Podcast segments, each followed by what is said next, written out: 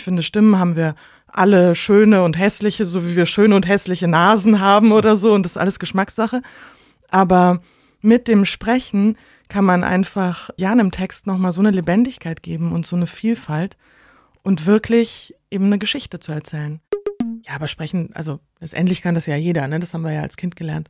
Und das stimmt natürlich auch. Und das kann jeder sehr, sehr gut schon, aber halt nicht professionell. Ist einfach ein Unterschied, so wie jeder irgendwie kochen kann, aber Köche können es halt noch mal besser. Ähm, und das muss man auch lernen. Man kann sich abklopfen und zwar so mit so einer einer Hand locker. Ich mach das mal, man hört das bestimmt ein bisschen. Ich mach mit. Ja, genau. Wir machen einfach mal so. Ah. Jetzt klopfen wir uns gerade die Brust ab und man hört dieses Wackeln in der Stimme. Ja. Herzlich willkommen zur Frequenz Episode 64. Heute mit mir, mit Christian Konradi, obwohl das nicht so ganz stimmt, denn ich habe mir heute einen Gast bzw. eine Gästin eingeladen. Ihr habt sie gerade auch schon gehört, Caroline Intrup. Caroline ist Sprecherin, Performerin und für uns in dieser Episode besonders wichtig, Sprechtrainerin bzw. Sprecherzieherin. Und genau darum soll es gehen. Wie kann man seine eigene Stimme trainieren, das eigene Sprechen verbessern? Wie funktioniert die Stimme überhaupt? Wie ist sie aufgebaut? All das wollen wir besprechen. Denn natürlich, klar, ihr könnt es euch schon denken, es geht hier um Podcast und es werden schließlich immer mehr Podcasts produziert. Erst ging es um die Technik, dann kam das Handwerk dazu, also der Inhalt, das inhaltliche Arbeiten. Aber was immer noch ganz schön zu kurz kommt, meiner Meinung nach, ist das wirklich professionelle Sprechen. Und darum soll es heute in dieser Folge gehen.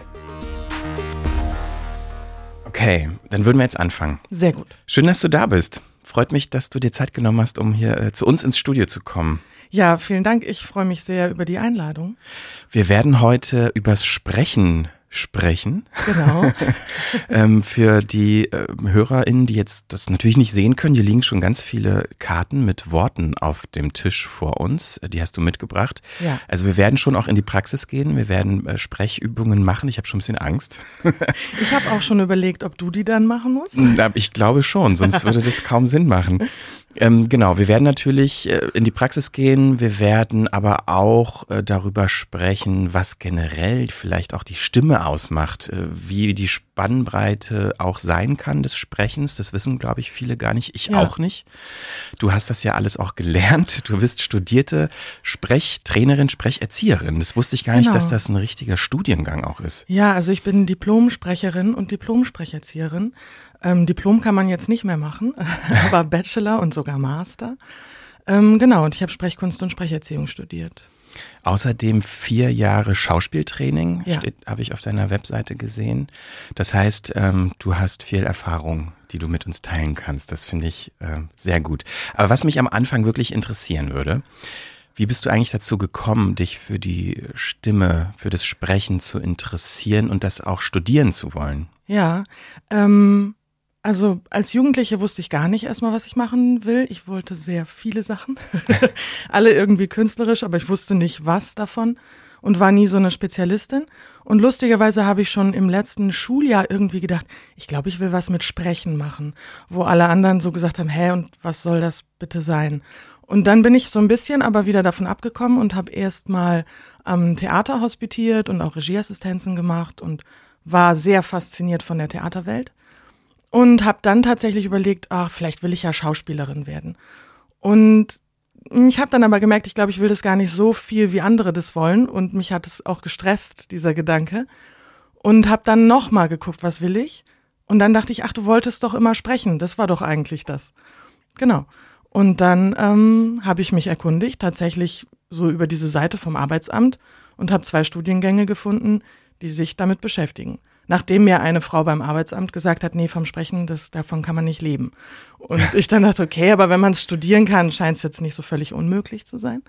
Genau.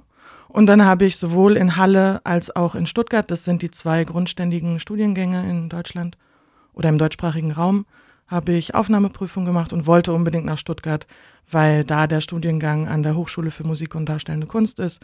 Und ich dachte, ah, das ist das Beste. Ich will auf jeden Fall mit anderen Künstlern studieren. Okay, also was ich mich gefragt habe, also jeder spricht ja So, wir wachsen auf, wir lernen sprechen und es ist irgendwie was ganz Normales und ich habe das nie, wirklich nie in meiner Jugend und auch nicht im frühen Erwachsenen-Dasein reflektiert, sondern es ist halt einfach da, man spricht halt einfach. Mhm. Und erst als ich, ähm, ja, während des Studiums habe ich angefangen, so beim Campusradio zu arbeiten und dann irgendwann gab es mal so ein Workshop-Angebot, auch Sprecherziehung. Da habe ich das erste Mal überhaupt, ähm, ja, reflektiert, das eigene Sprechen und ja. gemerkt, ja natürlich, ich, jeder spricht und das ist ganz normal, aber das gibt noch, man kann Sprechen auch ganz anders wahrnehmen, als es einfach nur natürlich zu tun. Du musst das ja schon früher für dich erkannt haben, sonst würdest du ja nicht äh, den Wunsch gehabt haben, das Sprechen nochmal anders zu lernen oder ganz spezifisch auch in diesen Studiengang reinzuwollen. Das, das frage ich mich, was war so der, der Knackpunkt? Wo ja. hast du für dich erkannt, okay, das ist nicht nur was Natürliches, was ich einfach mache, sondern da ist noch mehr dahinter? Ähm, ich glaube, also ich habe tatsächlich ganz lapidar in der Schule schon immer furchtbar gerne vorgelesen und war immer die Erste, die die Hand hoch hatte. Und das hat mir einfach super Spaß gemacht. Ich mochte auch tatsächlich die Aufmerksamkeit, die man darüber bekommt. Und ich mochte das, meine eigene Stimme zu hören und einem Text irgendwie einen Sinn zu geben und zwar einen zusätzlichen zu dem, was der Autor da noch geschrieben hat. Also so den Sinn zu erfassen und ähm, weiterzugeben und gleichzeitig noch was von mir selber damit dazuzugeben. Ähm, genau, das war das. Ich habe auch immer sehr, sehr gerne gesungen, so dass das mit der Stimme schon irgendwie bei mir auch schon so verankert war, also Arbeit mit der Stimme. Aber tatsächlich hat mich immer schon, und das ist ein bisschen bis heute so, mehr das Sprechen wirklich fasziniert, als jetzt die Stimme an sich. Ich finde, Stimmen haben wir alle schöne und hässliche, so wie wir schöne und hässliche Nasen haben oder so, und das ist alles Geschmackssache. Aber mit dem Sprechen kann man einfach ähm, ja einem Text nochmal so eine Lebendigkeit geben und so eine Vielfalt und wirklich eben eine Geschichte zu erzählen. Und ja, und ich habe, glaube ich, auch als Kind einfach schon sehr viel, sehr gerne erzählt. das kommt vielleicht noch dazu. Ja, du hast gerade schon gesagt, äh, jeder hat eine Stimme und die Wahrnehmung der Stimme, die ist natürlich auch eine Geschmacksfrage. Man hat Präferenzen, die, manche findet man gut, manche nicht. Was ist denn die menschliche Stimme? Wie funktioniert die? Vielleicht können wir das mal so grundlegend mhm. überhaupt erklären. Ja, sehr gerne. Ähm, da passen eigentlich die Karten auch schon ein bisschen dazu, weil ich habe hier so einmal rote Karten liegen, auf denen so Themen sind, die im Sprechtraining ähm, zum Einsatz kommen oder an denen man arbeitet. Und ähm, eine davon ist eben Stimme und eine ist Atem und eine ist Körper. Und das sind jetzt noch mehr, die können wir jetzt kurz vergessen. Die seht ihr ja auch nicht. ähm, aber Atem, Stimme und Körper sind, denke ich, erstmal die wichtigen Sachen, um zu verstehen, wie Stimme funktioniert. Und als allererstes, der Atem ist natürlich das Trägermaterial quasi der Stimme. Den brauchen wir. Und da muss man verstehen, dass eben beim Einatmen wir unser Zwerchfell senken und somit, und das ist super wichtig für alles später, ähm, sich der Bauch etwas weitet. Also wir müssen einen lockeren Bauch haben zum Einatmen, damit sich das Zwerchfell schön absenken kann, weil darunter sind die ganzen Organe und die kann man nicht einfach einquetschen. Und damit wir Luft äh, in den Brustkorb bekommen, brauchen wir eigentlich erstmal, ja. ich setze mich gleich mal anders hin. Genau, brauchen wir gleich eigentlich ähm, eben Platz im Bauch und gar nicht so sehr im Brustkorb. Das ist das erste Spannende, wenn es um den Atem geht. Gut, und dann haben wir den Bauch locker gelassen und haben eingeatmet. Das heißt, wir haben Luft. Das geht super schnell. Einfach zack, ist die Luft da. Und dann brauchen wir nicht mehr diesen typischen Schnappatmer, sondern die Luft ist schon da. Und dann strömt sie wieder aus. Und das ist eben dann der Ausatmen und ja der Moment, wo die Stimme entsteht. Und da ist es so, dass man sich das so vorstellen kann, die, Strim äh, die Luft, andersrum, äh, strömt von unten gegen oder durch die ähm, Stimmbänder. Und die Stimmbänder sind, ähm, hm, das ist gar nicht so einfach zu erklären. Normalerweise, ich mache hier schon so Zeichen, ihr seht das auch wieder nicht. also die Zeigefinger aneinander schlagen genau. gerade. Ähm, und zwar strömt halt die Luft von unten dadurch und diese Stimmbänder fangen an zu wackeln, so wie eigentlich so eine Fahne im Wind. Ähm, und auch so, wenn wir machen oder rrr, ist das das gleiche Prinzip. Das heißt, die Stimmbänder bewegen nicht wir, sondern die werden von der Luft bewegt. Und diese Schwingung ist dann der Ton. Und der klingt erstmal noch ganz, ganz komisch und wird dann geformt durch den ganzen Mundraum und die ganzen Resonanzräume drumherum. Und deshalb kann man auch über Resonanzräume quasi den Ton auch verändern. Und zum Beispiel die ganzen Vokale A, E, I, O, U, ähm, die machen wir nur dadurch, dass wir die Resonanz verändern. Genau, und das ist eigentlich das, wie Stimme funktioniert. Das ganze System im Kehlkopf, also auch die Stimmbänder, das ist ganz, ganz winzig klein. Und wir können, wir haben so Knorpel da dran, die können das ähm, länger ziehen und kürzer und einstellen und öffnen und schließen und so weiter. Und ähm, das ist halt ein System, was relativ anfällig ist für Störungen von außen. Das heißt, wenn wir sehr angespannt sind oder auch extrem unterspannt, dann hat das Auswirkungen auf die Stimme. Und dann klingt die Stimme nicht so gut, wie sie klingen könnte in diesem Menschen quasi. Genau. Ja, also ich, ich finde das eh total faszinierend. Ähm, ich meine, an sich, wie du es gerade gesagt hast, das klingt so ähm, verhältnismäßig einfach aufgebaut. Aber diese Einfachheit, die ist gar nicht so einfach. Also ich meine, es ist ultra komplex und die Variablen, die da irgendwie eine Rolle spielen, merkt man ja auch selber, wie, äh, wie groß die Bandbreite der eigenen Stimme sein kann. Jetzt nicht nur Tonhöhe, sondern ähm, ja Kraft. Also da fehlen mir vielleicht auch die Worte, die kannst du vielleicht ja. besser sagen. Ähm, ja, die Spannbreite einer Stimme, wie kann man die beschreiben? Wie groß ist die? Das ist, glaube ich, auch vielen Menschen gar nicht bewusst. Nee, das stimmt. Ähm, also Tonhöhe ist tatsächlich natürlich ein relevanter Faktor. Also wir haben eine sehr, sehr gro große äh, Spannbreite auch. Also das ist äh, schon erstaunlich.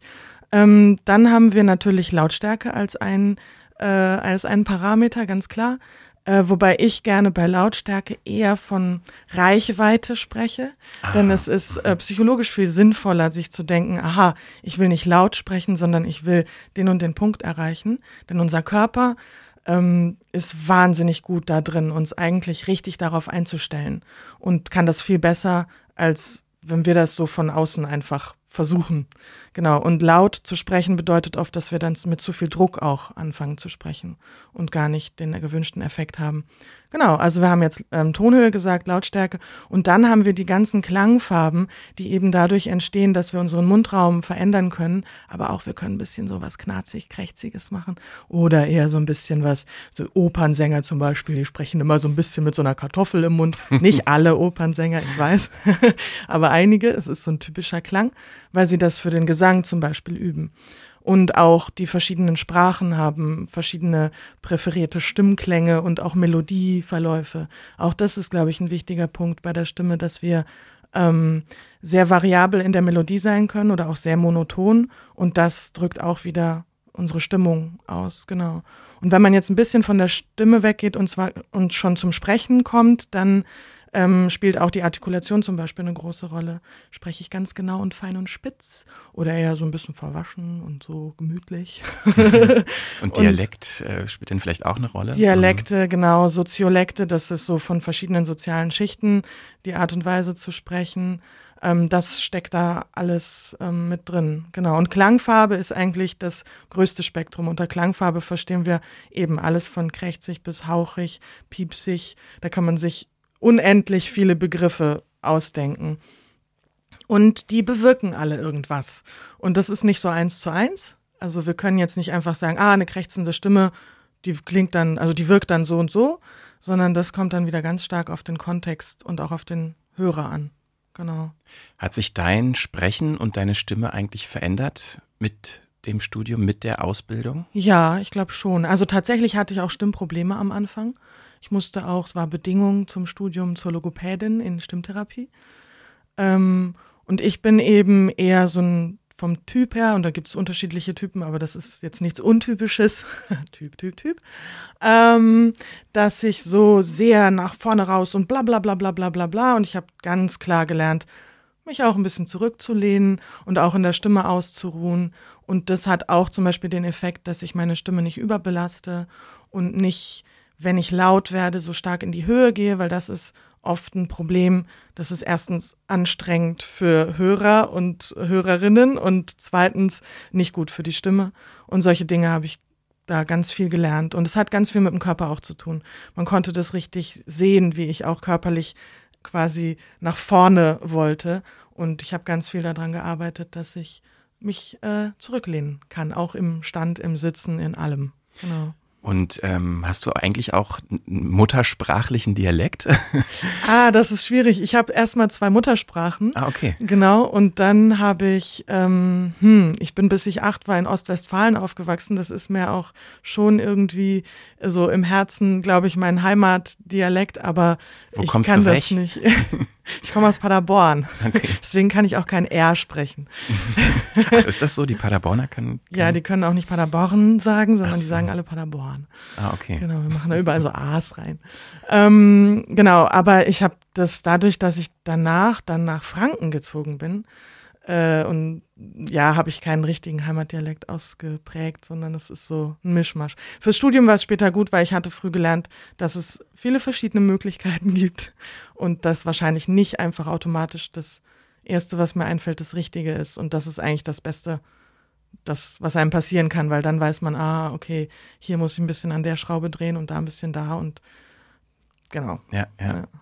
Was ich auch ein super spannendes Phänomen finde, ist äh, Code-Switching, was äh, viele Leute haben. Mir ist das irgendwann mal ähm, nicht an mir selber direkt aufgefallen, sondern Mhm. Leute, die ich aus anderen Kontexten kenne. Weil eigentlich komme ich aus Brandenburg und so, ne, so berlinerisch ist schon sowas, was ich, äh, womit ich aufgewachsen bin. Und ich bin dann äh, zum Studium nach Bielefeld Mhm. und habe da irgendwie, obwohl eigentlich fang's schon, war es schon früher, als ich fürs, für den Zivildienst im Ausland war, ähm, waren nur wenige Deutsche da und da ähm, habe ich auch irgendwie Hochdeutsch gesprochen. Ich weiß nicht warum, war mir irgendwie einfacher so.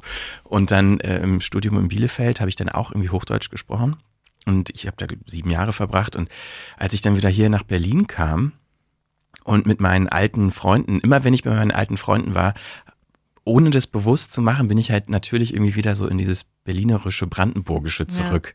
Und als ich dann Bekannte aus Bielefeld in Berlin äh, hatte, haben die mir irgendwie, hä, dann haben die so ganz große Augen gemacht, hey, wie redest du denn?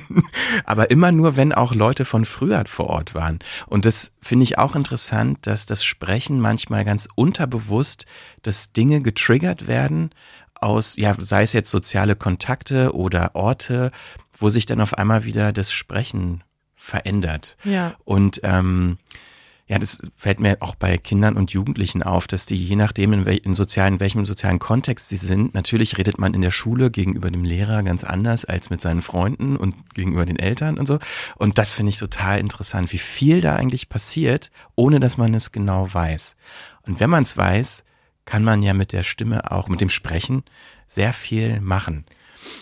Absolut. Also die Stimme ist tatsächlich ja ähm, jetzt gut. Das Äußere ist das, was wir als erstes sehen, aber die Stimme ist das, womit wir direkt in Kontakt treten mit Mhm. anderen und womit wir uns auch identifizieren.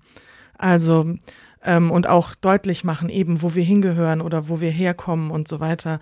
Und was, das hören wir auch an anderen Menschen. Also wenn wir jemanden sprechen hören, ordnen wir das sofort irgendwie ein.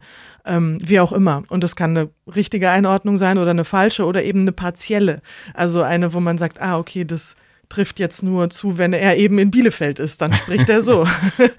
ähm, und das ist ganz normal, glaube ich, dass man, oder, oder sehr häufig einfach so, dass man halt versucht, das Gegenüber auch ähm, zu spiegeln oder eben dazu zu gehören über das Sprechen und zu einer bestimmten Gruppe zu gehören. Mm, Oder sich vielleicht auch über das Sprechen abzusetzen von einer Gruppe.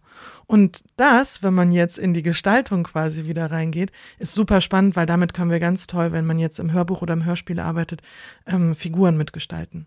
Weil das schon ganz viel sagt. Das sagt mindestens so viel aus, wie, wie wir uns anziehen oder so. Genau. Interessant, die Stimme als Kleidung zu betrachten. Ja.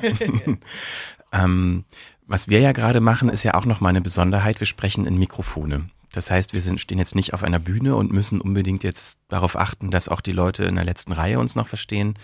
Wir sitzen uns gegenüber und hören uns nochmal über Kopfhörer selbst und den jeweils anderen. Das ist schon ja auch eine besondere Situation. Und das ist ja auch das, wenn wir jetzt hier über Podcast äh, sprechen und über das Sprechen in Mikrofone, ähm, was sind da so Dinge, auf die man besonders achten muss? Ja, also zum einen ist es so, dass ähm, genau, dass das Mikrofon so einen ganz kleinen intimen Raum aufmacht, so wie ein bisschen äh, die Kamera im, im Film statt jetzt Theater. Ähm, und das fühlt sich erstmal anders an. Und deshalb sagt man auch immer, selbst wenn man alleine im Studio ist, stell dir immer vor, du sprichst zu jemandem, aber eben zu einer einzelnen Person und jetzt nicht zu einem großen Publikum. Das verändert was an der Ansprechhaltung, also wie ich Menschen anspreche, aber auch wirklich an der Stimme. Und ich höre das immer mal wieder, das ist ganz spannend, wenn so Bühnenprofis, die das jetzt wirklich gar nicht gewohnt sind, am Mikrofon zu sprechen, vors Mikrofon treten, dann ist es nicht immer so, aber immer mal wieder merkt man das, wie sie so mit zu viel Schwung quasi an die Sache rangehen. Und in der Regel sind diese Menschen aber auch sehr, sehr schnell ähm, dann damit, das umzusteuern, weil sie halt einfach gewohnt sind, mit der Stimme zu arbeiten. Für alle, die das jetzt nicht gewohnt sind, heißt es einfach, möglichst entspannt, möglichst in einem kleinen Raum eigentlich eher mit einer Person, so wie wir jetzt hier gegenüber sitzen. Wir haben hier so einen Tisch zwischen uns, aber es ist nicht so wahnsinnig weit, einfach miteinander zu sprechen oder eben mit einer imaginären Person zu sprechen.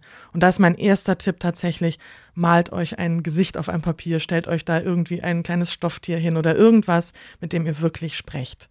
Ähm, denn das macht einen riesen Unterschied und das ist schon der erste wichtigste Schritt eigentlich dafür, ähm, zu gucken, dass es nicht gelesen klingt, falls man jetzt von einem äh, Skript irgendwie abliest. Genau. Und ähm, da gibt's dann noch jede Menge andere äh, Tricks. Und dann ist es ganz viel Übungssache, denn gerade wenn man mit Kopfhörern arbeitet, man ist das nicht gewohnt, ähm, Allein sich selbst zu hören. Zu hören. Mhm. Genau.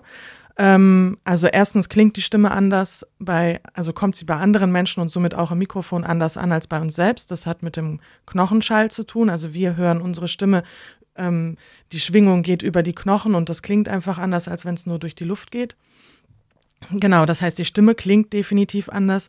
Und dann hören wir all diese kleinen Sachen, die wir sonst nicht mitkriegen, dass es hier schmatzt und da knackt und irgendwas macht. Und, und das kann am Anfang auch extrem verunsichern. Ähm, das heißt, man muss das üben und gerade das mit Kopfhörer sprechen muss man üben. Ich finde es trotzdem sehr sinnvoll, mit Kopfhörer zu sprechen, weil das erhöht unsere Aufmerksamkeit und wir können dann auch viel genauer steuern, ähm, dass wir eben nicht ständig schmatzen und irgendwelche komischen Geräusche machen, die wir so gar nicht mitkriegen, wenn wir einfach so normal sprechen und die unser Gegenüber auch nicht mitkriegt. Und vor allen Dingen hört man sich auch so, wie ähm, die anderen dann Genau. einen hören. Und was du vorhin gesagt hast, dass man sich, oder dass dein Tipp wäre, sich vorzustellen, eine, eine Person sich vorzustellen, finde ich auch ein super Tipp, weil das ja auch tatsächlich exakt die Hörsituation Genau. beim Podcast ist. Also genaue Zahlen weiß ich jetzt nicht, aber ich würde mal sagen, weit über 90 Prozent der Menschen hören das halt ja auf Kopfhörern. Also man ist im Kopf der Leute. Während über äh, im Vergleich dazu man Radio ja meistens halt eben auf Lautsprechern hört in der Küche oder so. Und ich kann mich auch erinnern, als ich noch ähm, viel für den Deutschlandfunk gemacht habe, hier in Berlin im, im ehemaligen Rias-Funkhaus, da wurde vor ein paar Jahren ein neues Studio gebaut. Und da hatten wir alle so eine Studioeinführung bekommen. Und da hatte der einer der Techniker, der dann uns also diese Einführung gegeben hat, der hat dann auch immer so, so Metaphern irgendwie sich ausgedacht. Ja, wenn ihr jetzt diese Technik selber fahrt, also Selbstfahrerstudio, stellt euch vor, ihr sprecht zur Nation, so ungefähr. So völlig überheblich, als würde irgendwie deutschlandweit auch jeder Deutschlandfunk hören. Aber egal. Ähm, aber das war halt eine ganz andere Herangehensweise. Eben nicht so dieses, stell dir vor, da ist halt eine Person, sondern stell dir vor, da ist halt wirklich ein großes Publikum. Und ähm, ja, man ist dann auch die Stimme des Senders, so dieser Marke letztendlich. Das ist eine ganz andere Psychologie auch in der, in der Machart im Vergleich zu Podcast. Und ich glaube, das ist schon was, was sich grundsätzlich ganz stark unterscheidet, was dann auch wichtig ist in der Denke darüber, wie man spricht. Oder für wen man spricht, Ja. an wen man spricht. Definitiv. Ich würde zwar sagen, dass ich eigentlich diese Ansprechhaltung immer, wenn ich am Mikrofon bin, sinnvoll für sinnvoll halte, weil ähm, einfach schon alleine, weil man die Stimme richtig einstellt. Also auch fürs Radio muss man ja trotzdem nicht, äh, also wäre es blöd, wenn man so spricht wie auf einer Bühne, weil man dann einfach auch ähm, eben eigentlich zu laut ist und auch zu stark artikuliert und das will eigentlich gar keiner hören. Am, also auch nicht aus dem Radiosprecher. Aber natürlich steckt, das ist jetzt nur die stimmliche Ebene. Ja. Und dann steckt halt noch die psychologische dahinter, die du gerade beschrieben hast, dass es eigentlich ähm, eben auch was mit der inneren Haltung zu tun hat und wie Menschen das konsumieren, was sie da, was da zu hören gibt. Ja. Ja. Und ich mag es total gerne, wenn mir der Sprecher wirklich eben im Ohr sitzt. Das heißt jetzt nicht unbedingt nur mit Kopfhörern hören, aber wenn ich wirklich das Gefühl habe, ah, ich krieg da was erzählt. Ähm, das geht um mich jetzt hier und nicht um alle anderen, sondern ich krieg diese Geschichte erzählt. Ja, genau. wenn wir vielleicht mal so die in die Macherperspektive reingehen, du hast ja gerade schon einen Tipp äh, genannt. Was ist denn so ein, ein guter Anfang? Also angenommen, wir würden jetzt hier das Studio betreten und bevor ich überhaupt hier die Aufnahme starte, man, keine Ahnung, bevor man Leistungssport macht, muss man sich ja auch warm machen. Ähm, wie ist das denn mit der Stimme? Was ist denn eine gute Art, sich und seine Stimme fürs Sprechen bereit zu machen? Ja, das ist ein sehr guter Punkt. Ähm, als allererstes würde ich mal sagen, rechtzeitig aufstehen. und zwar so zwei bis drei Stunden, bevor man ans Mikro geht. Ähm, und auch so ein bisschen abhängig davon, ob man eher Morgenmuffel ist oder nicht. Vielleicht auch das Timing ein bisschen gucken. Denn die Stimme braucht morgens einfach Zeit. Das muss man ihr auch lassen. Und es geht schneller, aber wenn wir in Aktivität gehen, also tatsächlich körperliche Aktivität. Denn über Nacht lagert sich relativ viel Schleim auf den Stimmbändern ab, weil wir nicht sprechen, nicht trinken, nichts machen, inaktiv sind. Und der muss morgens erstmal raus. Und der geht leider nicht einfach so raus von selber, sondern man muss schon ein bisschen eben in Schwung kommen. Also wirklich tatsächlich Kreislauf irgendwie in Schwung bringen, sich ein bisschen bewegen und auch gerne so habe ich heute Morgen auch viel gemacht. Ich habe immer noch ein bisschen Schleim drauf. das ist auch nicht so schlimm. Das kann man dann auch einfach so lassen. Es ist jetzt, man muss sich nicht wahnsinnig viel räuspern oder husten oder so. Genau. Ähm, das ist schon mal ganz, ganz grundlegend. Und dann, bevor man in die Situation geht, auch noch mal kurz spüren, okay, bin ich eher aufgeregt und hibbelig oder bin ich vielleicht eher so ein bisschen so, oh Gott, jetzt, nee, jetzt muss ich das machen oder, oder so ein bisschen auch einfach nur gemütlich, so, dass man so denkt, ach, ja, schön heute alles so. Und je nachdem, das eine wäre eben eher so eine Überspannung, das andere eher eine Unterspannung, dass man da ein bisschen reguliert. Und da habe ich auch quasi zwei kleine Sachen äh, mitgebracht. Mhm. Und zwar das eine ist jetzt schon ein bisschen aufwendiger, aber ich finde das trotzdem, es tut sehr gut. Man kann sich abklopfen und zwar so mit so einer einer Hand locker. Ich mache das mal, man hört das bestimmt ein bisschen. Ich mache mit. Ja, genau. Wir machen einfach mal so. Ah. Jetzt klopfen wir uns gerade die Brust ab und man hört dieses Wackeln in der Stimme. Ja. Ah. ah. Genau. Und dieses Wackeln wollen wir. Mhm. Und man kann das mit dem ganzen Körper machen, bis zu den Füßen und am besten eben im Stehen. Und danach kurz spüren und meistens kribbelt der Körper dann schon ein bisschen. Und damit haben wir gleichzeitig, wenn wir vor allen Dingen so, das nenne ich Gleittöne, also einfach Töne, die ein bisschen in die Höhe gehen und aber auch in die Tiefe, haben wir schon mal die ganze Stimme so ein bisschen äh, ja aktiviert und eben unseren Körper auch aktiviert und spüren unseren Körper. Und somit sind wir eben eher aktiviert. Das wäre die Variante, ich bin jetzt eher nicht so dolle aufgeregt, sondern eher so ein bisschen, ich muss noch äh, ein bisschen aktiver werden. Saß vielleicht bis gerade eben auf dem Sofa oder, oder auch am Computer, wo man so körperlich äh, inaktiv ist. Genau. das ähm, stimmt. Sehr inaktiv. ja, ja, und sehr im Kopf ist. Also das mhm. ist auch ganz wichtig, dass wir immer wieder in den Körper kommen. Denn äh, der Kopf ist, den brauchen wir ganz dringend auch zum Sprechen und der muss viel denken und tun, aber er muss sich auf den Körper verlassen können. Genau, dass der gut funktioniert und dass der da ist. Und die Alternative, wenn man jetzt eher aufgeregt ist, vielleicht auch so ein bisschen, manchmal, es muss gar nicht Aufregung sein im Sinne von, uh, da passiert jetzt was, äh, wovor ich vielleicht Angst habe oder so, sondern auch einfach nur ein bisschen fahrig, ein bisschen so, ah, oh, es muss jetzt alles schnell gehen oder so, eher so eine Stimmung. Dann ist es gut, wenn man eher runterkommt und sich ein bisschen sammelt. Und dafür würde ich jetzt hier in diesem Rahmen tatsächlich empfehlen, einfach sich kurz hinstellen, Füße spüren auf dem Boden. Wir können das im Sitzen kurz machen. Mhm. Füße spüren, wie sie im Kontakt zum Boden sind dann gucken, dass wenn man jetzt steht, dass die Knie locker sind, dass die nicht so durchgedrückt sind. Und ähm, die Hände auf den unteren Bauch legen und einmal Augen schließen und einfach schauen, wie der Atem einfließt. Und einfach nur spüren, wie der Atem rein und raus geht. Und in der Regel spürt man dann auch die Bewegung des Bauches. Und ähm, wenn man gar nichts spürt am unteren Bauch, dann geht man ein bisschen höher Richtung Zwerchfell, vielleicht auch sogar nochmal Richtung Brustkorb und dann aber unbedingt wieder nach unten wandern, weil wir wollen eigentlich, dass der Atem oder die Atembewegung da unten ankommt. Genau, aber vielleicht muss man sich in der Brustatmung da oben abholen, so quasi. Vielleicht ist man noch nicht da unten. Genau, und man kann auch die Hände mal hinten auf die Flanken, auf diese weichen Seiten vom Rücken unten legen. Da kann man das auch manchmal spüren, den Atem. Und ja, und so kann man sich ein bisschen runterholen und gleichzeitig den Atem ein bisschen beruhigen und ist dann einfach schon mal gut vorbereitet dafür, dass der Atem gut funktioniert. So. Und das sind jetzt, das eine hat jetzt tatsächlich ja gar nichts mit Stimme und Sprechen zu tun, sondern nur mit dem Atem erstmal. Aber es sind zwei Sachen, die man einfach vorab machen kann. Und wenn man die häufiger mal gemacht hat, dauert das auch alles nicht mehr so lange. Und man kann sich auch irgendwann vielleicht einfach zack an dieses Gefühl erinnern. Also tatsächlich sich auch Körpergefühle zu merken und zu merken, ah, so, wenn sich mein Körper so anfühlt, dann funktioniert das mit dem Sprechen auch gut. Ja, und dann gibt es jede Menge andere kleine Sachen, die man eher so für den Mund mhm. machen kann. Sollen wir da noch was äh, ja, vielleicht auf jeden Fall gleich. Ja. Ich merke nämlich gerade, ich könnte was trinken. Ja. Und das ist ja auch immer so die Frage, was trinkt man am besten? Ich habe jetzt hier Sprudelwasser, das hast ja. du explizit nicht angerührt. Nein. sondern stilles Wasser. Äh, und Tee hast du auch hier, ja. aber ähm, genau, vielleicht kannst du dazu mal was sagen. Was, was eignet sich, wie wichtig ist es auch, äh, ja, was zu trinken? Und ist ja auch eine Art von Vorbereitung. Viele wollen was trinken vor einem langen Gespräch zum Beispiel, was man aufzeichnet oder einer langen Sprechsession. Ja. Was ist da das Gute, das äh, Ratsame? Ähm, stilles Wasser ist definitiv immer gut, sowieso für den Körper und davon sollte man auf jeden Fall auch über den ganzen Tag verteilt genug getrunken haben, denn das eine ist, die Stimme, also wirklich den Mund jetzt zu befeuchten. Das andere ist, dass wir einfach einen guten Feuchtigkeitshaushalt insgesamt haben.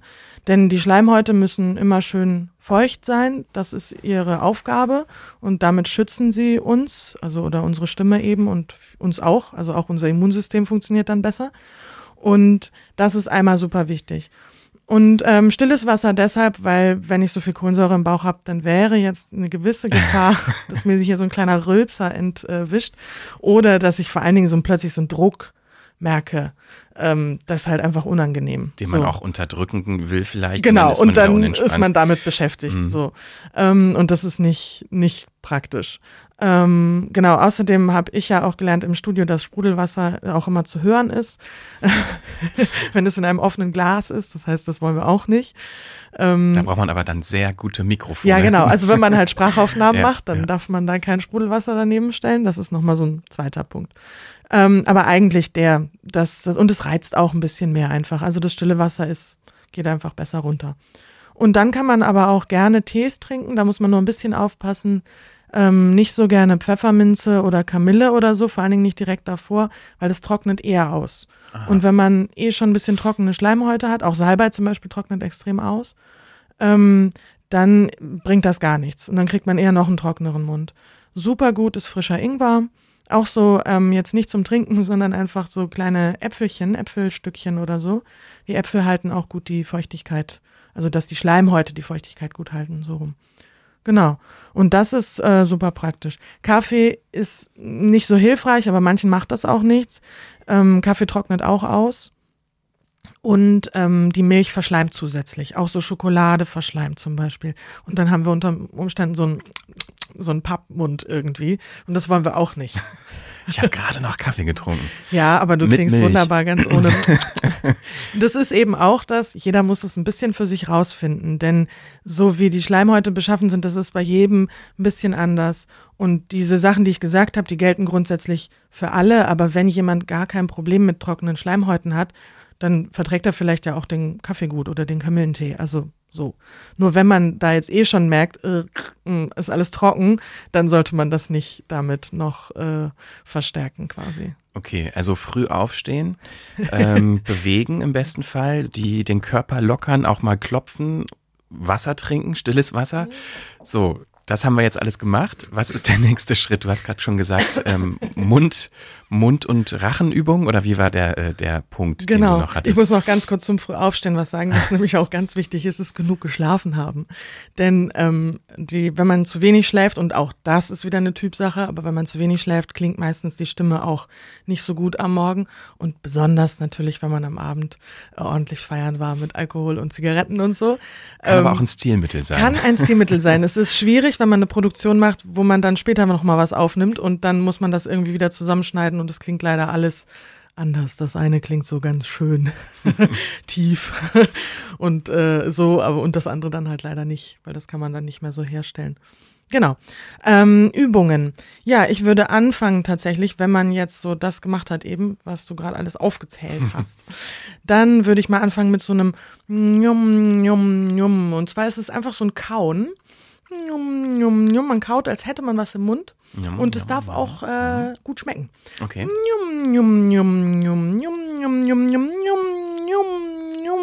Und man kann das machen, und das seht ihr jetzt leider wieder nicht, ähm, bis, es, äh, bis man so richtig Grimassen schneidet und quasi die komplette Gesichtsmuskulatur einmal aktiviert hat. Also auch mit Augen aufreißen, Mund aufreißen. Genau, alles, mhm. was man so kann. Irgendwie die eine Backe hochziehen, die andere Backe, was einem einfällt.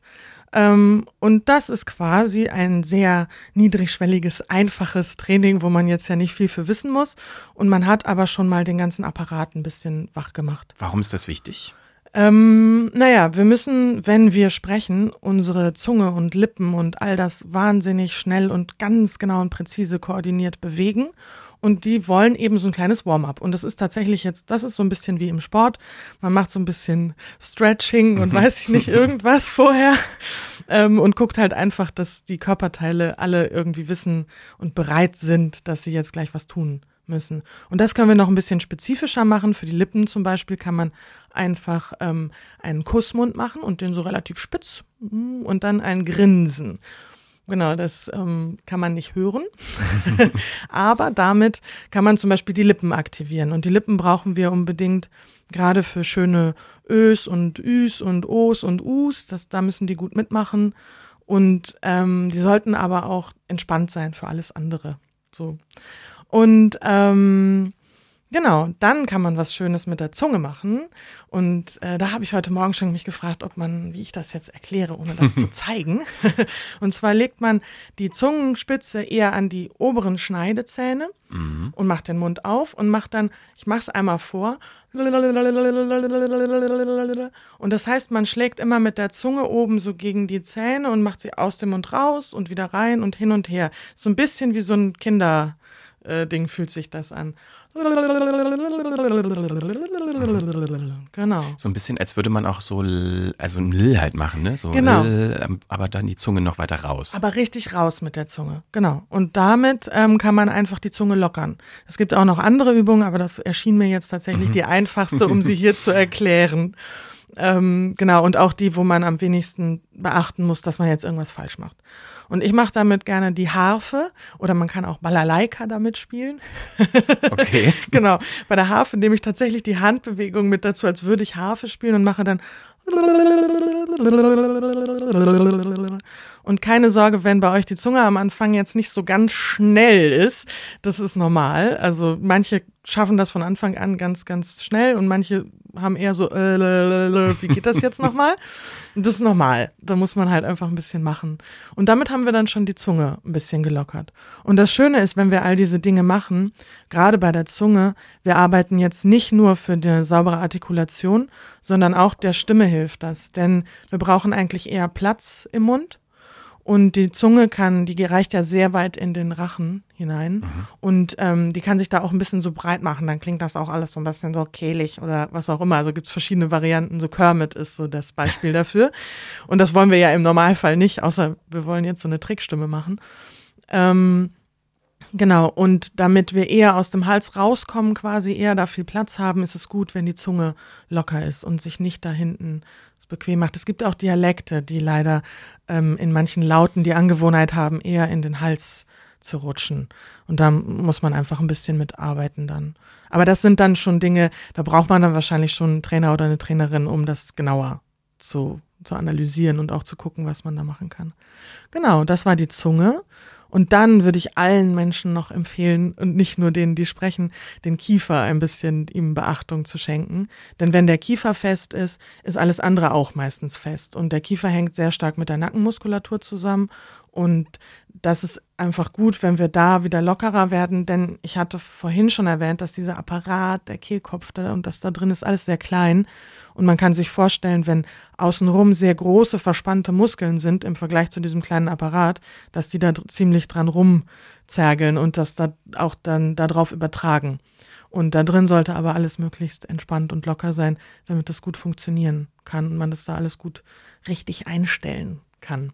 Genau, und für den Kiefer empfehle ich immer als erstes, und jetzt haben wir da ein bisschen die Kopfhörer, aber wir versuchen das trotzdem. Okay, Zeigefinger. ähm, genau, die Zeigefinger mal so vor die äh, Ohrläppchen quasi auf die Backen zu legen. Mhm. Und ähm, wenn man jetzt zubeißt, dann spürt man, dass da was rauskommt. Einfach mal mitmachen. Man merkt, dass da was rauskommt und das ist der Kiefermuskel. Ah ja, ich spüre es. Du hast gefunden. Ich, ich habe ich hab zum Glück Kiefermuskeln. Haben wir alle, sind sehr stark. genau. Mm, und jetzt hören wir auch gleich damit auf, sie zusammenzubeißen, denn das ist tatsächlich nur, damit wir sie finden. Und dann kann man die einfach ein bisschen massieren. Tatsächlich mit den Kopfhörern jetzt ein bisschen schwierig, aber geht ganz gut, wenn man keine auf hat. Und das ist schon mal das erste, einfach sich ein bisschen was Gutes zu tun, quasi so eine kleine eigene Massage. Und dabei immer daran denken, dass wir den Kiefer eher hängen lassen wollen, eher locker lassen wollen. Genau. Weil der soll beweglich sein. Der soll beweglich sein und der soll nicht zu viel Spannung ähm, haben. Und ja, ich glaube, jeder kennt das. Viele Menschen haben so eine Beißschiene nachts und knirschen mit den Zähnen und so weiter. Also der Kiefer man sagt auch, man muss ja die Zähne zusammenbeißen. Es kommt tatsächlich nicht von ungefähr, sondern eben, man muss so, das, das ist ein, ähm, kommt auch wieder so aus psychologischen Faktoren, dass wir halt ähm, damit das Gefühl haben, wenn wir den Kiefer anspannen, dann schaffen wir Dinge. Und sicherlich hat es irgendeine positive Funktion, aber fürs Sprechen ist es eher hinderlich. Und wir machen das eher zu viel. Und was man auch machen kann dann danach, ist, dass man einfach ganz sanft so die Hände auf die äh, Backen legt und das dann einfach mal so ein bisschen die Hände so nach unten streicht und sich quasi so damit einfach nochmal animiert, den Kiefer hängen zu lassen und dabei immer die Zahnreihen geöffnet haben. Also der Kiefer muss jetzt auch nicht auf, man muss jetzt den Mund nicht aufreißen, das wäre auch eher wieder kontraproduktiv, aber so locker hängen lassen. Und dann gibt's richtige Kieferübungen, die jetzt hier den Rahmen mhm. sprengen. Ähm, aber das ist super hilfreich für alle eigentlich. Und immer wenn ich das im Training mit Menschen mache, sind alle so, oh ja, toll. Und sie sagen dann, sie machen das dann regelmäßig. Das ist wahrscheinlich mit der Disziplin immer so unterschiedlich. Aber ja, wenn man sich dran gewöhnt, ich mache es manchmal auch, wenn ich am Rechner sitze, einfach zwischendurch. Ich meine, man kann das ja mal üben, äh, einfach mal eine Aufnahme machen, ohne diese Art von Übung und dann genau. diese Übung eine Weile machen und nochmal dieselbe Aufnahme machen und das dann mal einfach vergleichsmäßig sich auch anhören. Ja, definitiv. Da wird man sicherlich einen Unterschied hören. Genau. Also ja, auf jeden Fall. Ähm, natürlich ist immer die Voraussetzung, dass man insgesamt halt eine gute Selbstwahrnehmung hat, dass man dass die Unterschiede wahrnimmt, dass man sich nicht verkrampft und so weiter. Deswegen ist es am Anfang schon sehr, sehr sinnvoll, dass man sich irgendwie jemanden sucht, der einem da ein bisschen hilft dabei. Denn vieles nimmt man einfach am Anfang nicht so wahr, weil wir uns ja nie damit beschäftigen sonst. Aber wenn man so einen Zugang gefunden hat, kann man sehr, sehr gut, sehr viel eigentlich alleine üben und einfach machen. Und man muss aber regelmäßig machen, denn der Körper merkt sich das nur, wenn man das regelmäßig macht. Und, und auch nur dann macht es Spaß eigentlich, weil sonst ist es immer so ein bisschen so, äh, es geht nicht richtig, äh, wie, was funktioniert nicht, ah, oh, mein Kiefer lässt nicht locker. Da hat man nur Erfolgserlebnisse, wenn man ein bisschen dran bleibt. Mhm. Genau.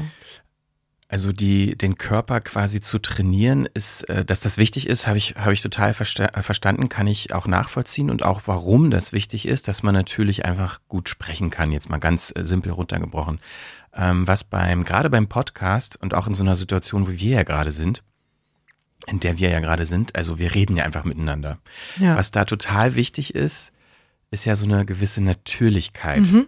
Und meine Erfahrung ist ganz oft, wenn äh, Menschen das erste Mal vor dem Mikrofon sind, ist ja auch irgendwie verständlich. Das ist ja eben keine natürliche Situation, so ein Mikrofon vor sich zu haben, sich selbst zu hören, dass man dann irgendwie manchmal so danach dazu tendiert, in so eine Rolle zu schlüpfen und man performt wie jemand, von dem man glaubt, so müsste man klingen, wenn man dann auf einmal jetzt in Mikrofone spricht.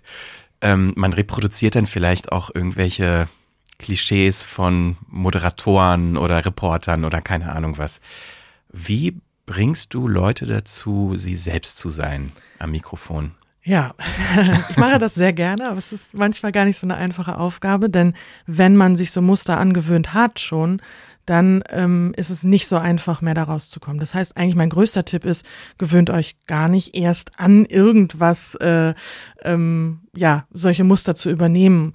Ähm, andererseits ist es für viele Genre, wenn man jetzt wirklich als Sprecher arbeitet, auch sehr wichtig, dass man solche Muster abrufen kann. Gerade in der Werbung oder so, aber auch im Synchron sind schon bestimmte ähm, Stimmqualitäten irgendwie verlangt. Und wenn man die dann gar nicht abrufen kann, dann ist das natürlich auch schwierig. Aber wenn man jetzt eher wie im Podcast oder auch schon im Rundfunk mehr, ähm, nicht ganz so stark wie im Podcast, aber eben auch da mehr, einfach sprechen will und es soll eben nach mir selbst klingen, dann ist das eben gar nicht hilfreich, sich Muster anzuhören. Und wenn man, also, oder anzuhören und dann zu übernehmen.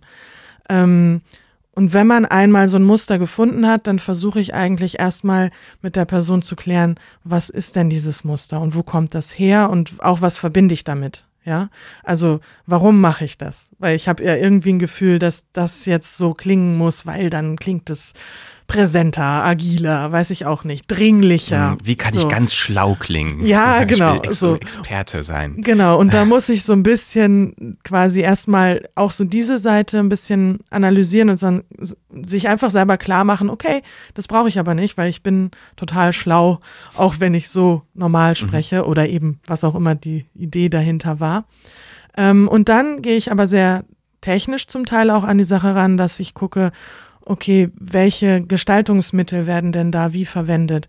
Das heißt, ähm, es kann sein, dass jemand immer so auf Punkt spricht und immer runtergeht. Und jetzt mache ich auch viel zu viele Pausen ähm, und so weiter. Und da kann man einfach dran arbeiten, okay, lass doch mal all diese Pausen weg, red mal wieder flüssig durch. Also da versuche ich quasi dieses Muster zu analysieren, zu gucken, okay, was macht denn dieses Muster eigentlich aus? Und ganz bewusst dann dagegen zu steuern und, und Tipps zu geben. Und da arbeite ich zum Beispiel viel mit Gesten, dass man sagt, okay, wenn man die Pausen weghaben will, dann macht man mal eine fließende Geste. Ich mache jetzt hier mal mit meinem Hand so vor meinem Körper hin und her. Und das hilft total, dass man das auch wieder in den Körper, in die Gestik mit reinnimmt. Das ist eine, oder das ist eigentlich meine Möglichkeit, da heranzugehen. Aber es ist nicht ganz einfach. Also wenn man sich das lange angewöhnt hat, dann ist es nicht einfach, da wieder rauszukommen. Was sind denn da so typische Muster, die du erkennst oder ich so höre viel und da kommt noch eine andere Komponente tatsächlich mit rein. Also dieses ähm, so typische, ich sag jetzt mal eher so Privatradio-Moderatoren, gibt es so einen so ein Sound irgendwie, der so mit sehr viel Druck, äh, ich kann so das gar Morning nicht Show mäßig so. Ja, mhm. genau. Und da zum Beispiel kommt noch hinzu, dass die Stimme, dass da sehr viel Druck auf der Stimme ist. Und da ist es, ist viel Stimmenarbeit einfach notwendig, dass man jemandem wieder beibringt, dass er diesen Druck oder sie den Druck nicht braucht. Ja, ähm, genau. Also das ist so ein Muster. Ähm, dann gibt es so diesen, keine Ahnung, diesen behauchten Werbesound irgendwie. Ich habe jetzt irgendwie so ein, weiß nicht, keine Ahnung, vielleicht Douglas oder so im Kopf oder irgendwie sowas. Das sind so typische Muster. Auch so ein bisschen dieses Überdrehte vom Synchron, bla bla bla bla bla. Äh, Gerade bei Frauen relativ hohe Stimmen, interessanterweise im Synchron, finde ich, also im Vergleich zu anderen Medien. Ähm, ja, und ich glaube, wir kennen das alle. Ganz typisches Beispiel ist auch das Baumarktvideo. ich glaube, oder? Das hat man doch im Ohr, wenn man so das Baumarktvideo hört, wie da jemand spricht. Ich kann das leider auch nicht nachmachen, aber. Ja, aber Genau. Ja, so irgendwie unterhaltsam, aber gleichzeitig oft ja irgendwie auch so starke Männerstimmen, genau. die dann so, ja, und komm, du schaffst ah, es. Ah, ah, ja, ja, ja, ja, genau. Und das soll, die, also jedes dieser Muster soll was transportieren, natürlich. Wir haben auch ein Muster zum Beispiel in den Nachrichten. Ähm, das ist auch super wichtig eigentlich, damit wir sofort hören, ach, das sind jetzt Nachrichten. Und dieses Muster der Nachrichten hat tatsächlich auch wirklich einen Sinn, insofern, dass es daher kommt, dass man sehr, sehr informativ spricht und dadurch die Melodie ganz stark reduziert. Ähm, Emotionen weil, rausnimmt. Genau, weil die Melodie eher Emotionen ähm, befördert quasi. Und außerdem, weil wenn ich eine gerade Melodie habe und dann eine reduzierte Betonungsstruktur, also wirklich nur eine Betonung pro Satz oder zwei maximal, dass ich dann viel klarer die Information verstehe, als wenn ich jedes Wort betone. Dann geht alles verloren. Dann, dann weiß ich überhaupt nicht mehr, was wichtig oder unwichtig ist. Und dieses Muster, wie Nachrichten klingen, zumindest eben Nachrichten so eher im öffentlich-rechtlichen Rundfunk und vielleicht auch im Fernsehen, da weiß ich ehrlich gesagt gar nicht so genau, ich gucke so wenig Fernsehen. Ähm, aber das ist eine Mischung aus, okay, erkennbares Muster, das sind Nachrichten und aber auch ganz klar einfach eine Funktion bei dieser Informationsvermittlung. Ja, was auch Muster wahrscheinlich sind, weiß ich gar nicht, ob das der richtige Begriff ist, sind ja so Füllworte. Mhm. Das äh natürlich als Klassiker, aber ganz viele Leute sagen, so zu sagen zum Beispiel ganz oft oder eben so Worte, die es eigentlich nicht braucht, aber die trotzdem irgendwie da sind und die man nicht so richtig wegkriegt. Aber man kann sie ja doch wegkriegen. Gibt es da auch eine Möglichkeit, diese Art von Muster zu durchbrechen und vielleicht zu ersetzen oder ja, einfach wegzulassen? Bestimmt. Ich muss ganz ehrlich sagen, da bin ich nicht so wahnsinnige Expertin mhm. drin. Ähm, aber ich merke das selber bei mir manchmal, wenn ich spreche, dass ich plötzlich denke, hä, dieses Wort hast du jetzt schon, oder auch so diese Floskel hast du jetzt schon dreimal eingebaut irgendwie. Und lustigerweise kommt man eben manchmal von selber nicht so ganz, also oder nicht ganz los davon. Ähm, in der Regel, jetzt habe ich zum Beispiel auch gerade M gemacht und das sind eigentlich Pausen, die wir auch brauchen zum Nachdenken und die auch eine gewisse Natürlichkeit vermitteln, die auch da sein müssen hin und wieder, so wenn es denn so natürlich klingen soll.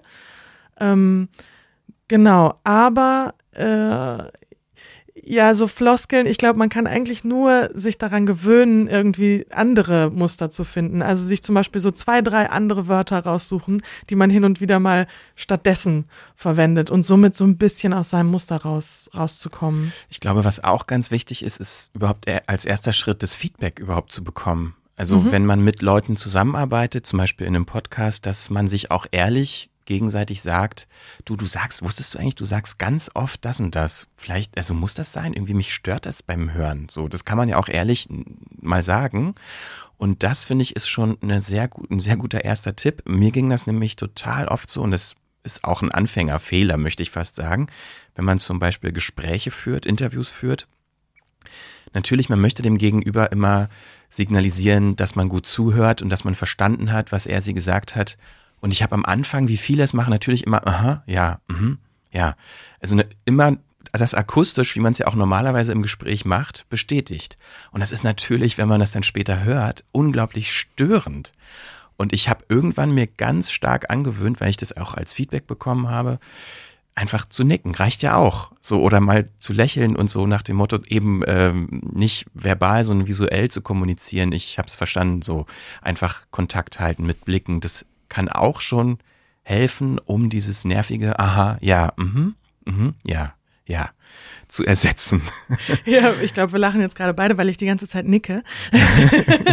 weil ähm, mir das gerade tatsächlich selber total aufgefallen ist. Ich bin ja gar nicht so oft in dieser Situation jetzt, dass ich ein Gespräch am Mikrofon führe mit jemandem, so ganz normal, wie ich sonst mich auch unterhalten würde.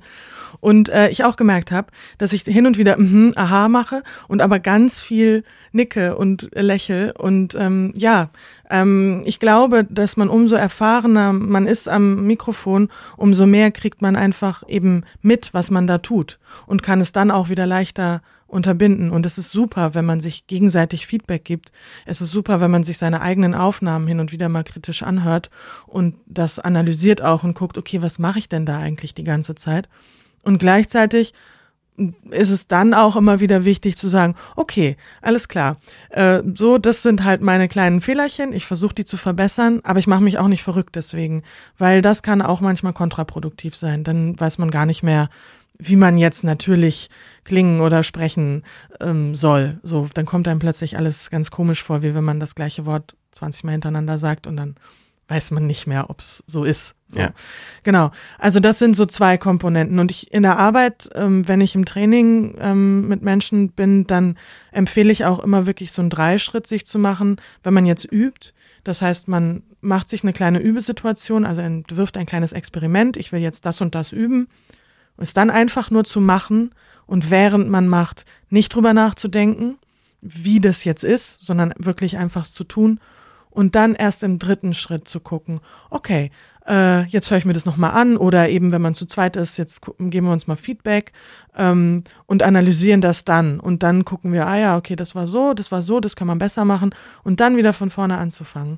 Ähm, und solche kleinen Übesettings sich immer wieder selbst zu stellen und auch vielleicht eben gemeinsam, weil dadurch lernt man am meisten. Und super wichtig eben, dass man, und das ist immer so, egal ob am Mikrofon, auf der Bühne, man muss während man was macht, dann in dem Moment sein und sich nicht ähm, da schon wieder anfangen, zu sehr zu kritisieren. Ja. Das ist natürlich äh, schwer, so ne, im, im Moment zu bleiben. Das braucht auch einfach viel Übung, um das eben nicht mehr ständig zu reflektieren, in welcher Situation man sich, man sich da gerade ähm, befindet. Wir haben jetzt schon ziemlich viel gelernt, ähm, glaube ich, hoffe ich, ähm, was natürlich für uns oder für mich auch als jemand, der auch mit Texten arbeitet, und auch in Gesprächssituationen im Podcast, ähm, Interviewsituationen beziehungsweise so Kollegengesprächssituationen, die natürlich auch inhaltlich vorbereitet sind, noch ganz wichtig ist.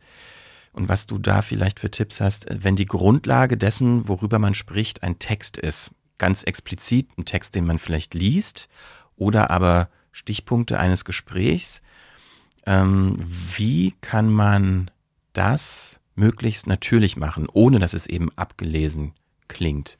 Das ist nämlich auch was, was eine ja wirklich unglaublich aufwendige und übungsintensive Arbeit ist, die, glaube ich, ganz viele Leute unterschätzen. Einen Text so zu performen, in Anführungszeichen, dass er eben nicht performt klingt, sondern natürlich gesprochen erzählt klingt. Ja, also das ist tatsächlich eigentlich die hohe Kunst. Ja. Ähm, deswegen würde ich auch jedem empfehlen, der jetzt wirklich will, dass das total locker klingt und gar nicht abgelesen und sowas noch nie gemacht hat, ist auch einfach nicht abzulesen, ähm, sondern es frei zu erzählen nach Stichpunkten oder irgendwie sowas, wenn man denn diese Wahl hat und, und eher auf einen schnellen Erfolg aus ist, sag ich mal. Ansonsten muss man das ein bisschen üben.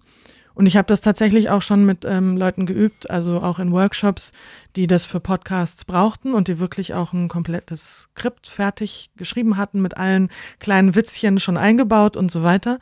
Und ähm, ein Punkt, den wir da gleich festgelegt haben, ist, okay, das ist zwar ein geschriebener Text, aber er ist jetzt auch nicht heilig. Also ihr dürft natürlich auch Kleinigkeiten verändern. Und das bringt schon mal einfach im Kopf schon eine gewisse Lockerheit. Das ist, glaube ich, so eine Einstellung, an, mit der man da rangehen kann. Und dann ist es wirklich eine sehr differenzierte Arbeit, auch wieder mit Gestaltungsmitteln, also mit Pausen, Betonungen, Tempovariationen etc., ähm, zu gucken, wie klingt auch Melodie, wie klingt denn eigentlich gesprochene Sprache, die jetzt Spontansprache einfach ist, ähm, im Vergleich zum Lesen. Und wir haben das dann auch wirklich in dem einen Fall so gegeneinander gesetzt mal und dann wurde relativ schnell klar, was die Unterschiede sind. Ähm, nämlich, dass zum Beispiel in der Regel die Melodie vielfältiger ist, dass wir komische Pausen machen, wenn wir normal sprechen. Tatsächlich auch Pausen, die irgendwie, wenn man sie jetzt so ein einzeichnen würde in den Text, gefühlt überhaupt keinen Sinn machen. Ähm, dass wir uns eben sehr weit von den Satzzeichen entfernen. Es gibt so die Regel im Sprechen, Satzzeichen sind keine Sprechzeichen. Das heißt, nicht jeder Punkt ist eine Pause, nicht jedes Komma ist eine Pause. Ähm, sondern gerne da mal überbinden, gerne Pausen irgendwo mitten reinsetzen, wo sie ganz komisch sind. Ähm, der Witz ist natürlich, am Ende soll es ja nicht komisch klingen, sondern natürlich. Und dafür muss man ein bisschen üben. Und ich glaube trotzdem, der Weg über das, was komisch klingt, ist eigentlich der richtige. Das heißt, ich mache gerne Experimente mit, setz doch mal jetzt überall Pausen, wo du sonst keine oder wo keine Satzzeichen sind und wo du vielleicht keine setzen würdest und lass sie überall da weg, wo Satzzeichen sind. Eine super schwierige Übung. Äh, man macht dann doch fast immer auch bei irgendeinem Punkt dann doch eine Pause. Das ist auch in Ordnung.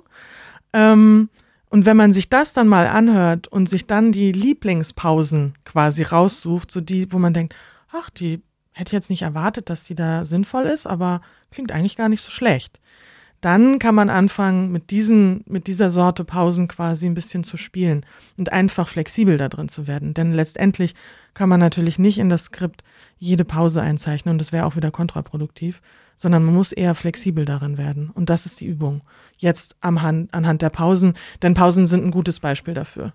Genau. Und wahrscheinlich wieder so der Tipp, ne, ist einfach machen, machen, machen, machen, machen und daran halt einfach auch lernen. Ähm, ich weiß nicht, ob du This American Life kennst, den Podcast und die Radiosendung eigentlich. Ist ein sehr, sehr, einer der erfolgreichsten US-Podcasts. Also ursprünglich Radiosendungen gibt's schon seit, ich weiß gar nicht, weit über zehn Jahre, vielleicht schon auch viel länger. Ich weiß es gerade gar nicht. Auf jeden Fall ist der Host oder Moderator, äh, Reporter, Chefreporter dieser Sendung, Ira Glass heißt er. Und der ist so dafür bekannt, dass der so dieses US-amerikanische Audio-Storytelling, was so Podcasts so groß gemacht hat, dass der das so mehr oder weniger erfunden hat. Und ähm, diese Sendung, die halt eben auch als Podcast ausgeliefert wird, ist halt super erfolgreich.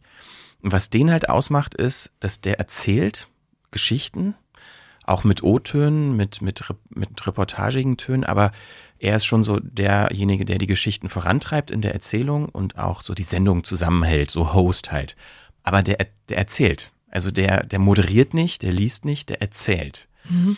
Und ähm, als ich das das erste Mal gehört habe, war ich total begeistert und dachte so, wow, wie der das kann, so frei erzählen und das so toll on point und mit einer Dramaturgie und das klingt ja wie, also es klingt eben nicht gelesen, aber es klingt wie ein Text, also weil es so perfekt ist. Und irgendwann habe ich halt mal so ein Making-of-Gespräch mit dem äh, auf YouTube gesehen und da hat er erzählt, ja, jedes Wort, was du hörst, steht da und ich lese es. Mhm. Und ich dachte, boah, also das zu können, ist ja absoluter Wahnsinn. Also das ist so der, der absolute Gipfel dessen, also für mich jetzt zumindest, was ich so kenne, ähm, was es gilt, doch zu erreichen, so was so der, der, der, ja eben der Gipfel ist, den man gerne haben will. Aber ähm, und gleichzeitig hat er auch dann in diesem Interview gesagt, dass die ersten Sachen, also weil er diese Sendung schon seit ja weit über zehn Jahren macht, wenn er sich Sachen von, von früher anhört, kann er sich das nicht anhören. Es klingt total schlimm. Es klingt äh, fast schon so wie so eine ähm, ja, Realsatire, weil er damals schon versucht hat, so irgendwie echt zu wirken, aber hat es halt überhaupt nicht geschafft. Und ja, und das aber on air und dass sich halt auch so über Jahre hinweg hat es gedauert, bis er seine Stimme gefunden hat. Und ähm, das finde ich zeigt, wie viel Arbeit das ist. Und dass es überhaupt nicht was Naturgegebenes ist, dass man das so einfach so kann. Nein, sprechen ist sehr viel Arbeit. Ja. Und tatsächlich ähm, ist es auch immer wieder lustig, weil als jemand, die ich damit arbeite, eben begegne ich dem immer wieder, dass man sagt, ja, aber sprechen, also letztendlich kann das ja jeder, ne? Das haben wir ja als Kind gelernt. Und das stimmt natürlich auch. Und das kann jeder sehr, sehr gut schon, aber halt nicht professionell. Das sind einfach, ist einfach ein Unterschied, so wie jeder irgendwie kochen kann, aber Köche können es halt noch mal besser. Ähm, und das muss man auch lernen. Und das heißt, ähm, professionelles Sprechen im Sinne von eben wie jetzt in einem Podcast oder so, da, das erfordert unglaublich viel Übung und ja, mindestens so viel Übung wie ein Instrument zu spielen oder sowas. Und es ist auch genauso kunstvoll am Ende. Gerade was, das, was du jetzt gerade beschrieben hast, ich kenne das nicht, aber ähm, jemand, der aus einem, äh, aus einem geschriebenen Text eine Erzählung schafft, das ist der Hammer, das ist der Wahnsinn. Und das ist eigentlich auch die höchste Kunst des Sprechens. Und es ist letztendlich das, was im Hörbuch passiert, wo jemand, wo eine einzelne Person einen geschriebenen Text und im Hörbuch ja sogar wirklich äh, fürs eigentlich stille Lesen geschriebenen Text äh, in was Lebendiges verwandelt. Und wenn jemand das richtig gut macht, dann ist es der Hammer. Und viele machen es auch nur so medium gut und die Sachen verkaufen sich auch trotzdem. Das ist jetzt nicht, äh, also da gibt's auch nochmal Abstufungen, aber das ist tatsächlich die hohe Kunst und es braucht sehr, sehr viel Übung. Und es braucht eine große ähm, ja, Wahrnehmung dafür, ähm, was man alles machen kann und, und was alles geht. Und das muss man dann aber alles relativ spontan abrufen. Und deshalb eben mein Tipp, wenn man wirklich möchte, dass es einfach nur gesprochen klingt, würde ich es nicht aufschreiben. Auf die Gefahr hin, dass man dann ähm, eben ein paar mehr Ims drin hat und ein bisschen sich vielleicht mal inhaltlich ein bisschen mehr verläuft. Aber ich glaube, es klingt dann trotzdem immer natürlicher, wenn man das so möchte. Und wenn man möchte, nee, ich habe den Text, dann muss man das einfach üben und dranbleiben. Und auch, genau, Ding, so wie er das auch gemacht hat, Dinge produzieren, die man dann halt ein paar Jahre später blöd findet. Ich glaube, der Weg führt nicht daran vorbei. Auch viele Aufnahmen von mir, wo ich denke, Ugh, und auch ein paar, wo ich denke, ach, das war ja damals auch schon nicht schlecht. also so, ähm, ich glaube, das ist ja, in dem Moment ist man Künstler und als Künstler ist man da halt immer in einem Prozess und man kann jetzt nicht warten, bis man 70 ist und dann gemeint, man hat jetzt alles gelernt. Ja, ich meine, wenn auch keine Entwicklung äh, zu sehen wäre über Jahre, dann wäre es ja irgendwie auch komisch. Also ja, dann, würde man das wahrscheinlich auch gar nicht so lange machen, weil dann würde man sich ja nicht weiterentwickeln. Ja, und so der Erfolg von sowas zeigt ja auch, dass es auch nicht so schlimm ist, wenn es jetzt nicht von Anfang an perfekt ist. Also anscheinend haben das ja damals auch schon Leute gehört und fanden das gut, auch wenn er jetzt heute sagt, das war ja schrecklich. Ja. Also die Wahrnehmung ist da ja auch zum Teil unterschiedlich. Also lieber loslegen, anfangen und einen Weg finden, mit dem man selber gut klarkommt. Genau. Wir hatten vorhin ähm, so auch über Muster gesprochen, die man so vielleicht erlernt oder wo man so Erwartungen hat, wie man vielleicht klingen muss. Du hattest irgendwie so Privatradio genannt, Nachrichten, auch Fernsehen, einfach so Medienpräsentationen oder keine Ahnung, wie man das nennen kann. Ähm, glaubst du, dass durch diesen Podcast-Boom, den wir gerade haben und der irgendwie auch kein Ende zu haben scheint, also es wächst ja immer noch, es kommen immer mehr neue Podcasts hinzu, dass sich ähm, da irgendwie so ein, so ein neues Muster oder dass sich die Wahrnehmung von wie man spricht, dadurch auch verändern kann. Also in den Medien jetzt publiziertes, gesprochenes Wort. Weil, wie wir ja schon jetzt festgestellt haben, was ja die meisten Podcasts ausmachen, sind ja halt eben Gespräche letztendlich. Und die sind ganz oft ja von Menschen gemacht, die vorher gar nicht in Mikrofone gesprochen haben. Zumindest jetzt nicht in so einer expliziten Audiosache. Äh, ganz viele, was ich, bekannte Leute aus, die eigentlich mit Instagram bekannt geworden sind, machen jetzt auch irgendwie Podcasts und labern halt einfach irgendwie rum. Ich persönlich finde das jetzt auch nicht, höre mir das nicht an, aber es gibt viele Leute, die hören das. Und das formt ja auch irgendwie eine Wahrnehmung von Leuten, die das eben hören und die dann vielleicht deshalb auch anfangen, Podcast machen zu wollen. Ähm, glaubst du, da ist ein Potenzial, dass ich, dass sich irgendwie so neue Sprach-, Sprech-, Stimmenideale entwickeln können? Also ich glaube, allgemein haben wir ja dieses Phänomen, dass so self-made einfach immer, mm, also dass man viel mehr Sachen selber machen kann und sie dann aber auch publik machen kann. Egal jetzt, ob als Podcast auf YouTube eben mhm. oder was auch immer. Ähm, und somit haben wir das einfach mehr im, äh, es ist uns präsenter, dass es möglich ist und, und es ist niedrigschwelliger, jeder kann irgendwas machen und es gibt immer auch irgendwie ein Publikum für, oder es gibt für sehr, sehr viele Sachen auch immer ein Publikum. Und ich denke, wir sind sowieso mit der ganzen Geschichte und Entwicklung auf diesem Weg, dass wir immer authentischer, immer natürlicher und auch dass immer mehr dieses Private, auch so ein privater Sound eben auch im Sprechen, ähm, auch in die Öffentlichkeit dringt und dringen darf und auch seinen Platz da hat. Nicht ausschließlich, also wir wollten ja jetzt nicht, dass irgendwie eben zum Beispiel die Nachrichten in der ARD so klingen wie ähm, jetzt irgendein Podcast, den irgendjemand zusammengeschustert hat, so spontan oder auch mhm. einfach nur, weil er Lust drauf hatte. Und ähm, also so das Extrem jetzt quasi. Ähm, da gibt's glaube ich, schon immer noch eine klare Differenzierung, was wo seinen Platz hat. Aber ich finde super toll, dass alles seinen Platz hat und dass jeder sich da ausprobieren kann und jeder was damit machen kann. Ich würde mir tatsächlich wünschen, dass es aber trotzdem insgesamt eine größere mh, mm, so Aufmerksamkeit für das Phänomen sprechen und auch die Kunstfertigkeit dahinter und, und das ganze Handwerk gibt. Und zwar jetzt nicht, weil ich glaube, dass das jeder toll finden oder können muss oder so, aber einfach, weil ich denke, mh, mm, im Schreiben haben wir das auch. Jeder weiß, dass gedruckte Medien irgendwie natürlich einem gewissen Anspruch entsprechen und, und im Sprechen ist das so sehr vage und keiner hat in der Schule auch nur jemals irgendwas vom Sprechen gehört. Und schreiben tun wir die ganze Zeit. Und eigentlich ist ja aber die mündliche Kommunikation unsere, also das ist eigentlich die eigentliche Form der Sprache. Und das Schriftliche kommt auch ja in der Entwicklung danach und ist quasi super wichtig. Aber ja, ist schon wieder eine Abstraktion eigentlich von dem, was wir tun, wenn wir sprechen. Ähm, und das finde ich ein bisschen schade, dass dieses Machen und dieses Sprechen eben einen kleinen oder nur so eine kleine Aufmerksamkeit erhält und so wenig Raum hat und dass ich da auch oft mit so vielen Mythen irgendwie in und, und auch so Unwissen, was natürlich ganz normal ist, irgendwie konfrontiert werde, wo auch eben so Stimme und Sprechen und diese Begriffe auch alle irgendwie durcheinander laufen und Sprache und das ist irgendwie alles so ungefähr das Gleiche. Ähm, und gut, das ist natürlich, weil ich da eine Leidenschaft für habe, würde ich mir halt wünschen, dass das insgesamt eine höhere, ähm, einen höheren Wert bekommt. Auch weil ich glaube, dass viele Menschen ja im Alltag und auch eben semi-professionell bis professionell sehr, sehr viel sprechen. Ähm, jeder hat irgendwie in seinem Beruf, oder nicht jeder, aber die meisten Menschen haben in ihrem Beruf auch irgendwas mit Sprechen dann doch zu tun. Würde ich mir einfach wünschen, dass die Menschen darauf besser vorbereitet sind.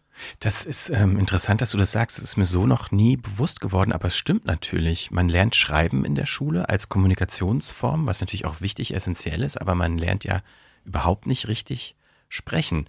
Das erste Mal, ich weiß noch, diese Horrorerinnerung daran, Vorträge zu halten, das erste Mal in der Schule. Das, äh, wie man da auftritt, so, das ist ja ganz, ganz schlimm. Also man, weil man es halt einfach nicht beigebracht bekommt. Ja. Das ist überhaupt nicht Teil der, der Ausbildung. Ja, also ich finde das auch in Fremdsprachen ganz extrem, dadurch, dass ich zweisprachig aufgewachsen bin. Zweisprachig, ich, welche? Ähm, Italienisch und Deutsch. Also. Deutsch ist meine erste Muttersprache und meine zweite Italienisch.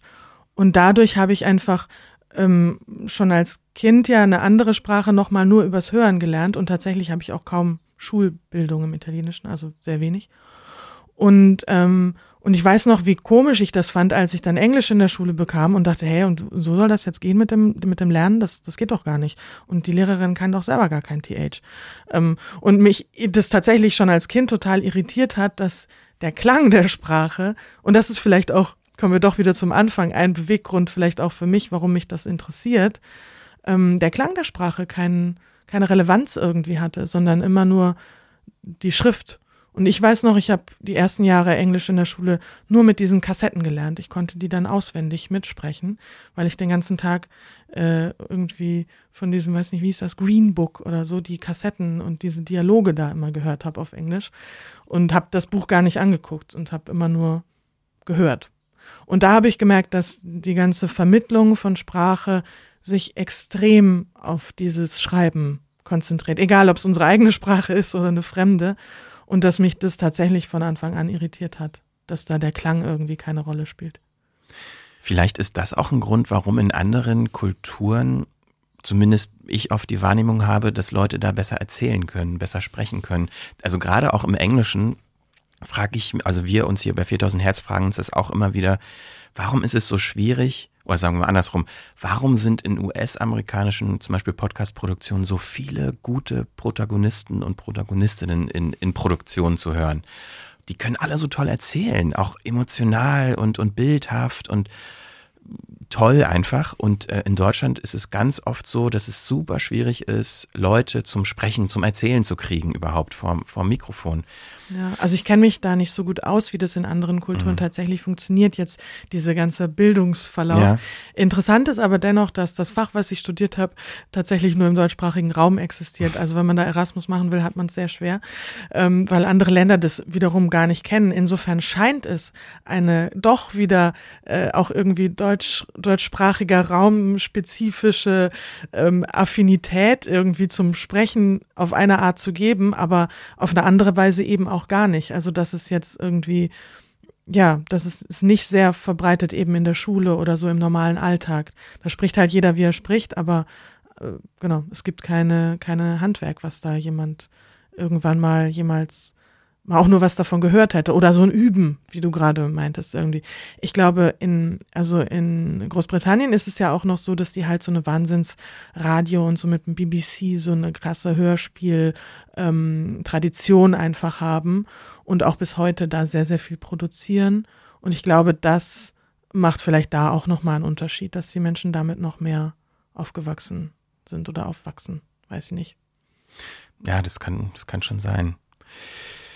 Haben wir abschließend noch eine Übung, einen Tipp, was du ähm, noch mitgebracht hast, was wir noch nicht unterbringen könnten, konnten? Nee, eigentlich haben wir so das Wichtigste gemacht.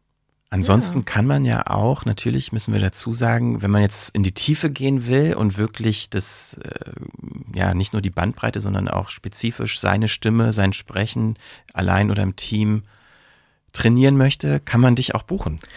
Ja, man kann.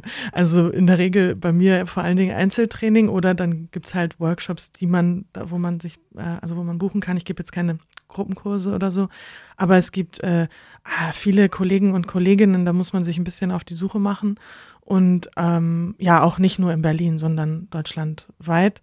Und das Wichtigste ist dabei eigentlich, dass man jemanden findet, der sympathisch ist und der aber auch das abdeckt, was man gerne machen will. Denn Sprechen ist eine Wahnsinnsbandbreite und häufig gibt es auch Coaches, die sich wirklich hauptsächlich zum Beispiel mit Stimme beschäftigen und dann in der Textgestaltung einem vielleicht jetzt auch gar nicht so viel Input geben können und umgekehrt. Also auch bei mir gibt es Dinge, die ich mehr mache und andere, die ich weniger mache. Und äh, manche Dinge, die ich dann einfach weiterleite an eine Kollegin, wo ich weiß, ach, die macht das doch den ganzen Tag, die hat das viel besser drauf. Ähm, genau, also da sich jemanden zu suchen, der so gut zu einem passt. Und ja, Internet ist natürlich eine, also eine Recherchequelle, aber man kann auch mal bei so Hochschulen, also ähm, wo Theater irgendwie, also Hochschulen für Musik und darstellende Kunst oder Musik und Theater, da sind immer Menschen, die äh, Sprechen unterrichten. Und da kann man auch noch mal recherchieren, wenn man jemanden sucht. Oder man kann auch einfach mal auf deine Webseite gucken und schauen, was da dein Angebot ist. Und wenn es passt, kann man dich kontaktieren. Und die, ähm, den Link dahin findet ihr natürlich in den Show Notes äh, zu dieser Episode. Caroline, vielen Dank, dass du da warst. Ich habe wirklich viel gelernt. Es war mir eine Freude. Dankeschön auch an euch fürs Zuhören und äh, wir hören uns dann in zwei Wochen wieder. Dann wieder mit dem hoffentlich äh, ja, zurückgekehrten Team hier bei 4000 Hertz. Bis dahin, ähm, ja, macht's gut und bis zum nächsten Mal. Ciao. Eine Produktion von 4000 Hertz.